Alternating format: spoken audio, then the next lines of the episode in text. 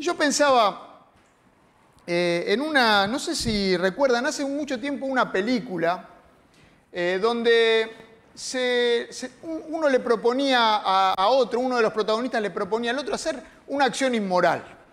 Si no voy a decir cuál, después ustedes la buscarán. Eh, realizar una acción inmoral a lo que el otro decía, no, yo no lo haría, nunca haría eso. Está bien, no lo harías nunca, pero... Y pone plata arriba de la mesa. Si te doy 500 pesos, no lo haría. Bueno, muy bien, ahí está. No lo haría tampoco, no lo haría, ¿eh? por 500 pesos no lo haría. Y si te doy 5 mil pesos, no, no lo haría por 5 mil pesos, no lo haría, claro, que si tenía convicciones firmes. Y entonces saca un montón de plata y la pone arriba de la mesa. Y si te doy un millón de pesos y hubo silencio. Por eso quería que hoy pensemos en esta pregunta. ¿eh? ¿Cuál es tu precio? ¿Cuál es tu precio? ¿Cuál es mi precio? Vamos a, ir un poco para atrás, ¿sí? Eh, unos años antes de Cristo. Eh, el pueblo de Israel que sale de Egipto en el lugar de esclavitud, liberado por el Señor eh, a través de la mano de Moisés, eh, el pueblo de Israel va al desierto, está 40 años en el desierto caminando y llegan a, la, a la orilla de la tierra prometida. Y en ese momento, la tierra que Dios le había dicho que ellos, que ellos iban a poseer, la tierra que Dios les había prometido a su pueblo y llegan a orillas de esa tierra. Y entonces Moisés eh, muere allí. Moisés no entra a la tierra y se levanta el sucesor de Moisés. ¿Se acuerdan quién es? Josué. Y Josué hace que el pueblo de Israel cruce ese río Jordán, que también lo cruzan milagrosamente eh, en seco, eh, se para el río y ellos cruzan y entran a la tierra prometida. Y cuando entran a la tierra prometida, la tierra prometida está habitada. ¿Se acuerdan? Por cananeos, fereceos, jerjeseos, jebuseos. Está habitada la tierra prometida. Vamos a decirle cananeos en general, ¿eh? Para que no tengamos que repetir. Están todos ahí. Y el primer lugar a donde llegan ellos luego de comprometerse con el Señor, de reavivar el pacto con el Señor y circuncidarse y ponerse en comunión con Él, es a una fortaleza, a una ciudad fortificada. ¿Se acuerdan cuál era? Muy bien, lo dicen muy bajito, Jericó. ¿eh? Muy bien ahí. Jericó. Llegan a Jericó y entonces el Señor les da la estrategia de batalla en Jericó. Ahora, Josué era un guerrero, era un líder guerrero, sabía de todo esto de la guerra, pero eh, la estrategia que Dios le da es una estrategia medio eh, fuera de lo común. Porque el Señor hace estas cosas, nos da estrategias, ideas, nos da formas que son fuera de lo común. Y entonces le dice a Josué que rodeen Jericó, eh, los muros de Jericó, muros inexpugnables.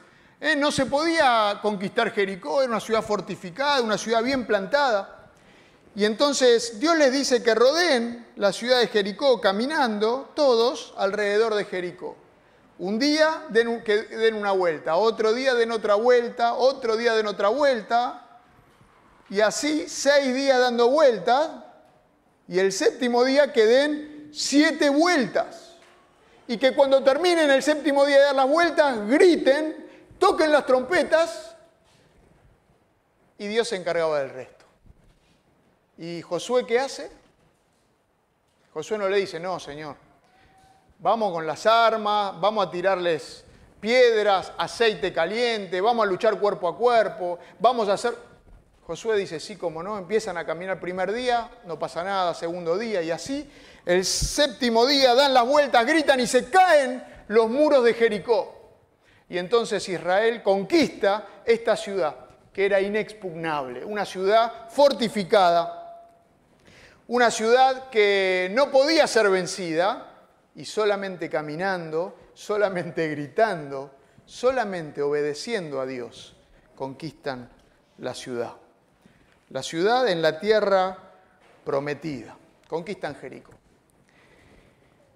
Hermosa historia, ¿no? Podíamos hablar solamente de esta historia, pero sigue la Biblia contándonos algo más. Y cerca de Jericó había otra ciudad, una ciudad chiquita, que se llamaba Jai, o H-A-I. Usted pronúncialo como quiera. Ai, pueden decir. Jai. Estaba esa ciudad chiquita, con unos pocos, unas cuantas personas. Eh, y entonces, cuando ya habían conquistado Jericó, Josué manda a algunos a que espíen, a que investiguen, a ver de qué se trata esa ciudad para seguir avanzando. Y ahí tenemos este texto, ¿no? Dice en Josué capítulo 7, en el 6 vemos la conquista de Jericó y acá pasamos al 7, los versículos 2 y 3. Josué envió a unos hombres de Jericó hacia Jai. Jericó ya era de ellos, conquistada, hacia Jai, y les dijo, vayan a explorar la tierra. Fueron pues a explorar la ciudad de Jai. Poco después regresaron y le dieron el siguiente informe a Josué. No es necesario que todo el pueblo vaya a la batalla. Dos o tres mil soldados serán suficientes para que tomemos Jai. Esa población tiene muy pocos hombres y no hay necesidad de cansar a todo el pueblo. Qué interesante estos textos, qué interesante, cuánto podemos sacar ¿no? de la palabra de Dios, cuánto jugo podemos sacar. Ahora, Josué había conquistado una ciudad importante, imponente, fortificada como Jericó. Y entonces cuando llega y mira para adelante y ve ahí que hay una pequeña ciudad, piensa y dice, vamos a mandar a los espías. Y los espías vienen con, con este informe, ¿no? Y generalmente cuando hay espías en la Biblia, siempre los informes hay cosas raras que dicen. Y llegan con este informe, mandemos dos o tres mil, no hace falta que vayamos todos, son poquitos, lo vamos a reventar. Eh, nos sale de taquito este tema. ¿eh? lo vamos a hacer fácil, eh, estamos agrandados que le ganamos a Jericó. No vamos a tener ningún problema, le dicen a Josué, con algunos pocos hombres que mandemos, va a ser fácil conquistar la ciudad de Jai. Qué interesante, ¿no? A veces nos puede pasar esto a nosotros también. Quizás tenemos alguna gran victoria en el Señor y de repente pensamos que ya entendimos, que ya sabemos, que la podemos hacer de taquito. Quizás usamos nuestros dones para servir al Señor y Dios nos usó alguna vez y Dios eh, a través nuestro llegó a las personas y entonces después nos relajamos y pensamos que nos sale de taquito. Yo esto lo hago fácil. No necesito prepararme. No necesito orar. No necesito buscar al Señor. Yo la hago fácil. Yo ya sé de esto. A mí me sale esto de taquito. Esto fue lo que le pasó al pueblo de Israel, el pueblo de Dios. Mandemos dos o tres mil. Es fácil. Es una ciudad chiquita. No vamos a tener problema. ¿Qué hubiese pasado? Me pregunto si hubiesen consultado al Señor. ¿Qué hubiese pasado? Si antes de seguir esta historia, ¿no? Van, miran, investigan, vuelven y antes de planificar la estrategia, le preguntan, Señor, ¿qué hacemos? ¿Saben lo que hubiese pasado? Lo que viene después. Se hubiese evitado todo lo que viene después. Si ellos hubiesen consultado al Señor en esta instancia, antes de actuar por su propia cuenta, antes de agrandarse y pensarse que se podían llevar el mundo por delante, y hubiesen consultado al Señor, y hubiesen hablado al Señor, y hubiesen dependido del Señor, como venían haciendo, entonces no hubiese pasado esto que pasó. Solo fueron a la batalla 3.000 soldados, no hablaron con el Señor.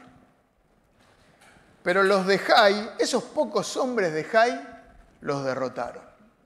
Salieron corriendo los israelitas ¿eh? con esos pocos hombres que había en Jai. Y saben qué, aunque hubiese, fueron dos o fueron tres mil, uno piensa, bueno, los informantes dijeron dos mil o tres mil y Josué en este caso fue sabio y mandó tres mil, no dos mil. Pero aunque hubiesen ido cien mil, hubiesen sido derrotados porque ellos no consultaron al Señor. Y los de Jai mataron a 36 de los israelitas del pueblo de Dios. Y uno dice, bueno, en una, en una guerra de naciones, 36 personas, no es mucho. Pero son 36 más de los que murieron peleando contra Jericó, la gran ciudad. Ahí no había muerto ninguno.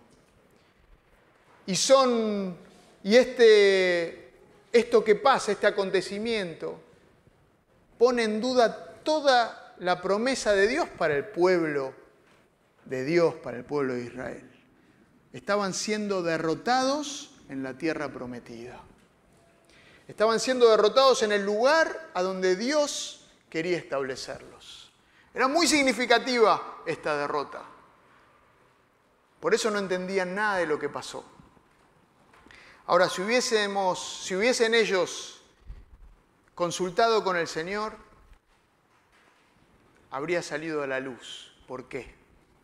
Habría salido a la luz el por qué. Ahora, puede ser que esto de, decimos que fueron vencidos en la tierra prometida, y para ellos fue un gran impacto. Ahora, puede ser que nosotros alguna vez creímos en Jesús y nos puede pasar, sí, yo creí en Jesús alguna vez y entonces estoy cubierto. Como creí una vez en Jesús, no va a pasarme nada. Como creí una vez en Jesús, puedo ir contra todos mis enemigos y voy a vencer. Quizás pensamos esto.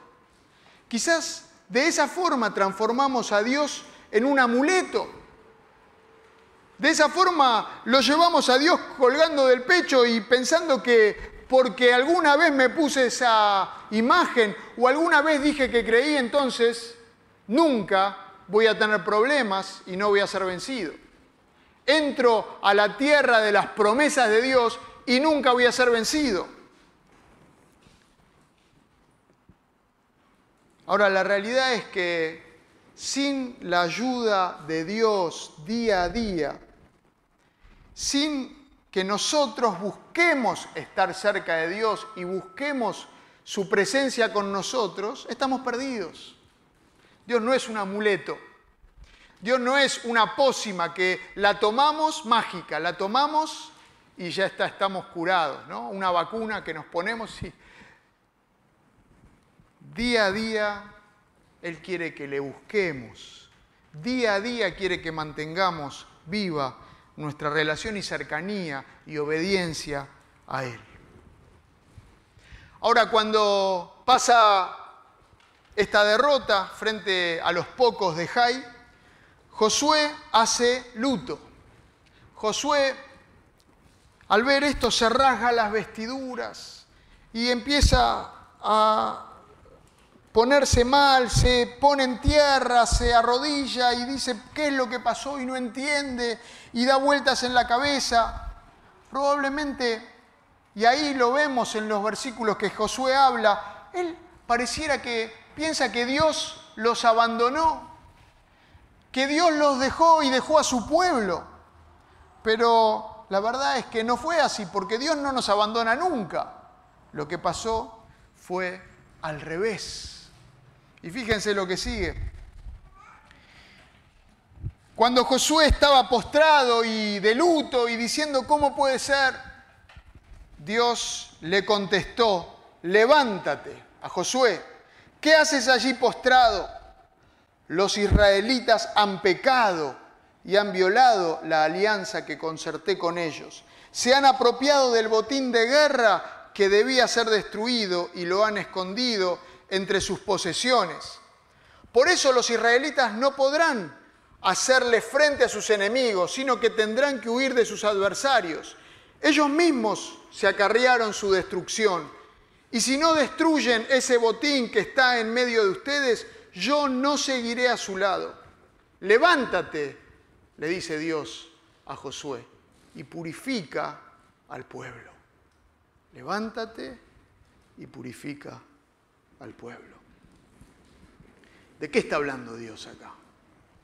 Dios, cuando fueron a conquistar Jericó, les había dicho. Voy a leer el versículo 18 del capítulo 6, el capítulo anterior. No vayan a tomar nada de lo que ha sido destinado al exterminio, para que ni ustedes ni el campamento de Israel se pongan en peligro de exterminio y de desgracia. No tomen nada de los despojos, ¿sí? de lo que queda, ¿eh? de lo que queda en la ciudad. Eso está destinado al Señor, a ser exterminado para el Señor. Es interesante ver que Josué no vio lo que había pasado. Josué no tenía idea. El líder del pueblo de Dios no tenía idea de lo que había pasado. El pueblo que estaba trabajando y que estos que habían dicho vamos con dos o tres mil hombres, tampoco sabían lo que había pasado. A veces también nos pasa esto, ¿no? A veces también la iglesia ve con mucha facilidad todos los pecados que hay de las puertas para afuera. A veces vemos cómo se comportan los de afuera, los incrédulos, los que no creen en el Señor. Qué pecadores, qué malas conductas, qué inmorales. Lo vemos con facilidad y lo condenamos. Pero no vemos lo que pasa adentro de la iglesia. Pero no vemos lo que pasa entre nosotros. Y Dios le dice a Josué, levántate y hace algo. No te quedes más ahí postrado y lamentándote. Levántate y hace algo. Purifica al pueblo. Alguien escribe, Dios le dice a Josué, levántate. Él no necesita rogarle a Dios que cambie su corazón hacia Israel. Josué debe cambiar el corazón de Israel ante Dios. No es que Dios había abandonado a su pueblo, el pueblo había abandonado a Dios. El pueblo había desobedecido. Y ahí tenemos el pecado concreto.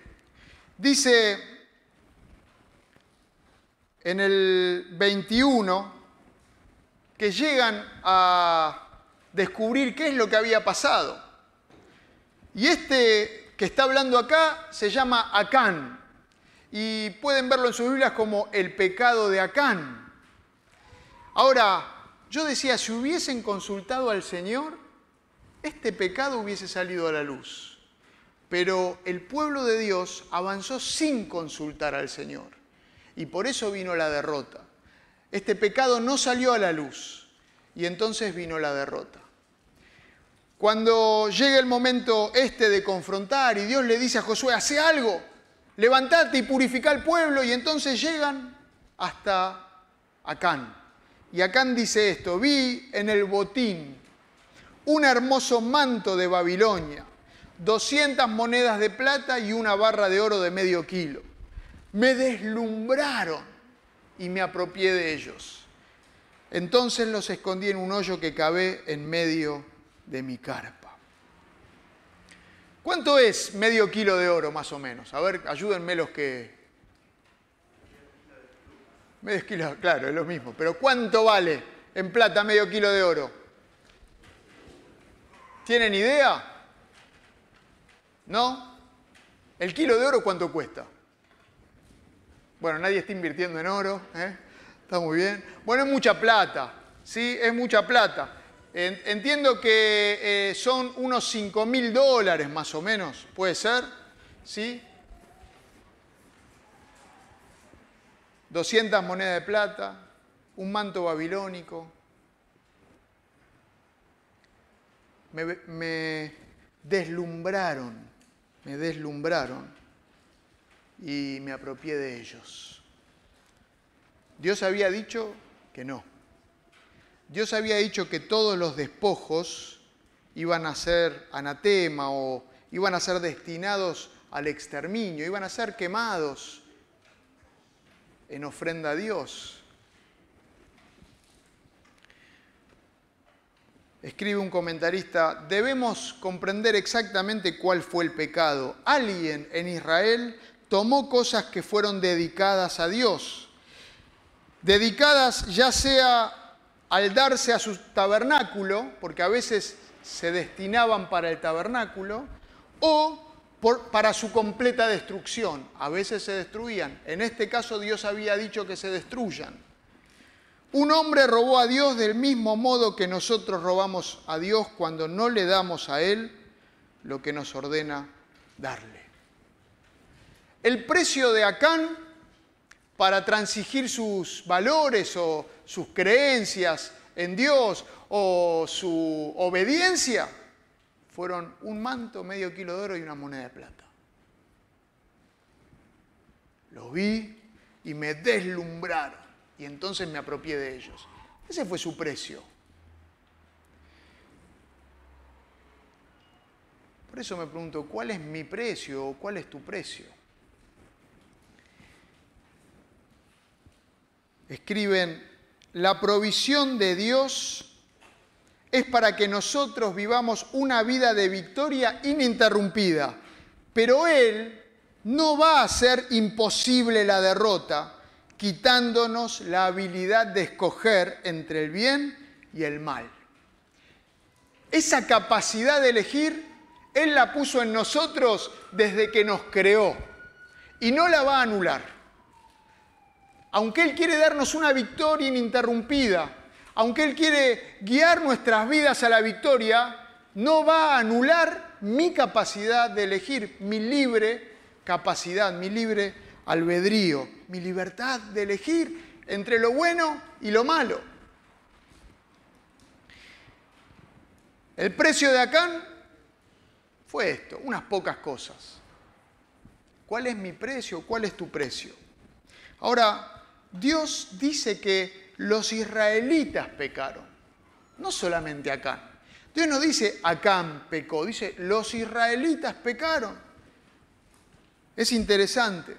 El apóstol Pablo escribe en Primera Corintios, no se dan cuenta, le dice a una iglesia como la nuestra, no se dan cuenta de que un poco de levadura leuda toda la masa.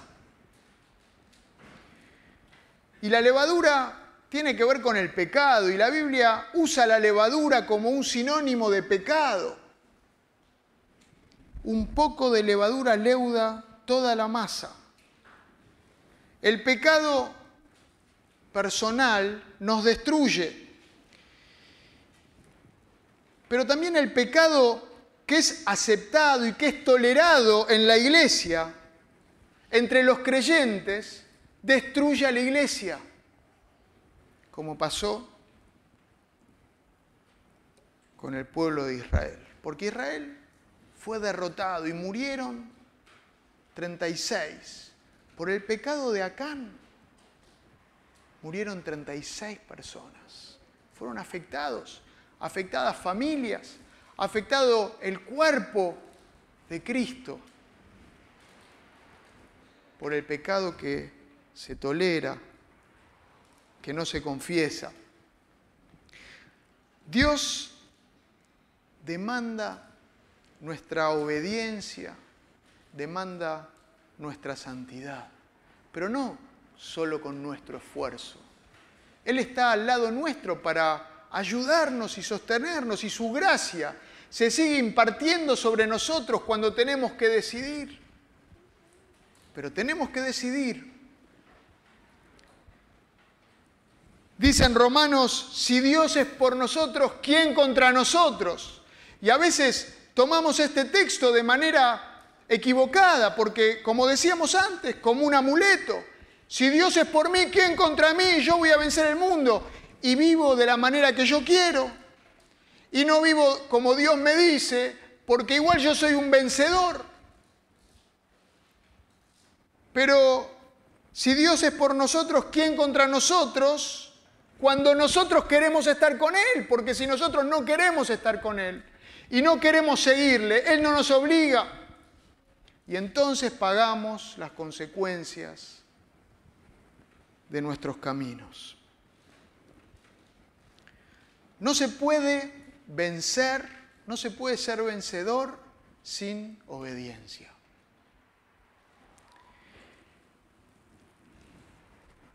Por eso la pregunta es, ¿cuál es tu precio? ¿Cuál es tu precio? ¿Cuáles son aquellas cosas que te pueden, que te deslumbran? Aquellas cosas o partes de mi vida que estoy guardando para mí solo, que no se las quiero rendir a Dios. Está todo bien con Dios, pero esto yo me lo guardo para mí. Yo acepto lo que Dios dice y voy a la iglesia, pero en este tema, no. Que de esto no me hable o que en esto no se meta el Señor. ¿Cuál es tu precio? Cosas por las cuales estás dispuesto a darle la espalda a Dios. El pecado que es tolerado, que se enquista, lleva a la muerte. Son los pecados de muerte que menciona la palabra de Dios. Cuando el pecado no se confiesa, se tolera, se tapa, se enquista. Y están esos pecados que conocemos, ¿no? Yo puedo conocer que tengo un manto, un oro, monedas de plata enterradas en mi patio. Yo puedo saber. Quizá los demás no lo saben, pero yo lo sé. Esos pecados que conozco y que los callo, los tolero, que los tengo guardados, como hizo David. David que cometió el horrible pecado con Betsabé, matando a Urias, y que estuvo un año guardando silencio sobre su pecado, un año con ese pecado adentro metido, sin confesarlo al Señor. Y él escribe en el Salmo 32,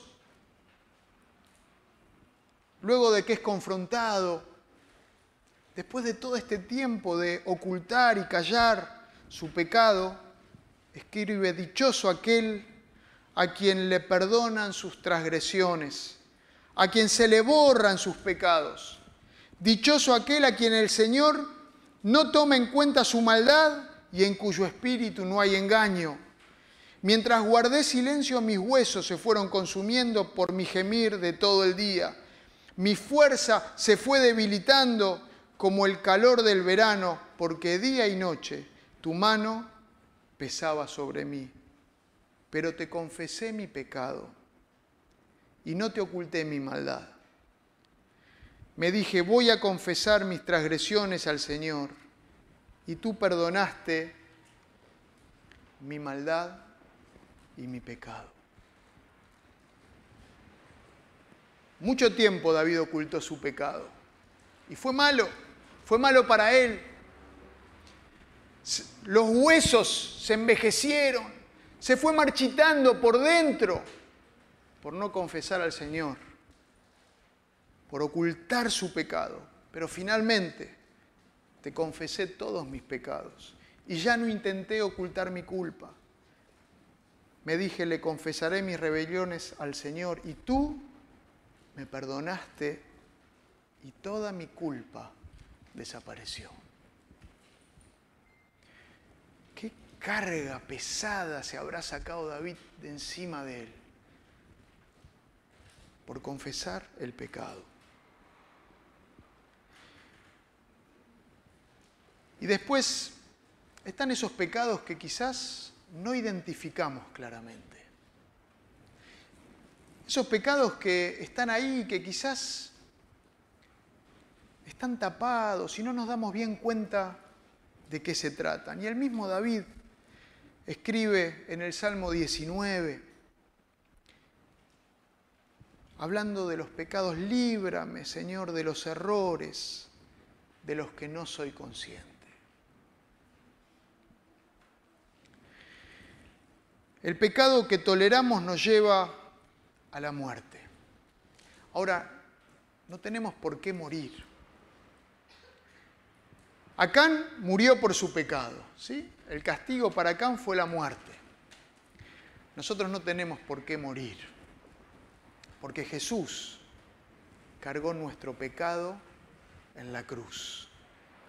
Entonces, podemos confesar nuestro pecado y decirle gracias porque Él nos perdona nuestros pecados, porque Él es fiel y justo para perdonarnos, para limpiarnos de toda maldad, para hacernos nuevos. No tenemos que morir porque Él murió por nosotros, pagando el precio de mi pecado y de tu pecado. Cerramos los ojos, tenemos un momento de oración.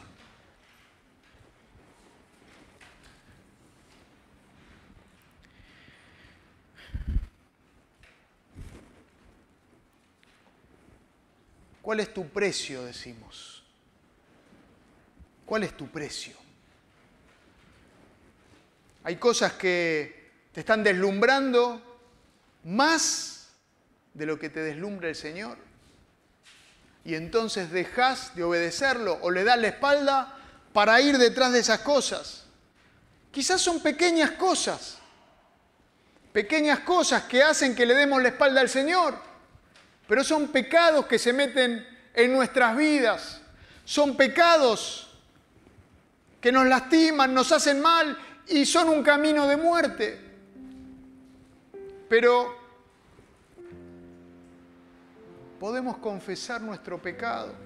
No esperemos como David tanto tiempo que se fue consumiendo por dentro.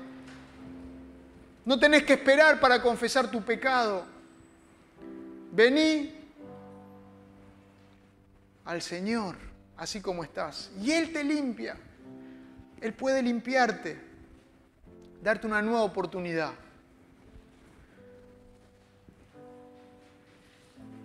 Señor, venimos delante tuyo para que examines nuestro corazón. Señor, venimos delante tuyo para pedir que nos muestres el camino, que nos muestres qué tenemos que confesar delante tuyo para ser limpiados. Señor, vimos el ejemplo del pueblo de Israel y no queremos, como iglesia, que el pecado se arraigue entre nosotros. Ayúdanos a limpiarnos, a ir a vos para que hagas tu obra en nosotros y para que tu gracia nos ayude a seguir adelante. Señor, reconocemos que te necesitamos. Y hay que dar pasos de valentía muchas veces para confesar pecados ocultos, para elegirte a vos frente a estas cosas que nos deslumbran. Tenemos que tener valentía. Ayúdanos, Señor. Tocar nuestros corazones para hacer tu obra en nosotros. En el nombre de Jesús. Amén. Tenemos un Dios maravilloso. Finalmente el pueblo de Israel conquistó Jai. Conquistó todos los pueblos que estaban alrededor. Y cuando fueron a Jai, de la mano del Señor, el Señor les dijo, tomen los despojos para ustedes. Es un Dios maravilloso creativo. Y ahora sí, quédate con los despojos, quédate con el manto, pero porque yo lo digo, no porque vos lo decís, porque Él es el Señor. Amén. Que Dios nos bendiga.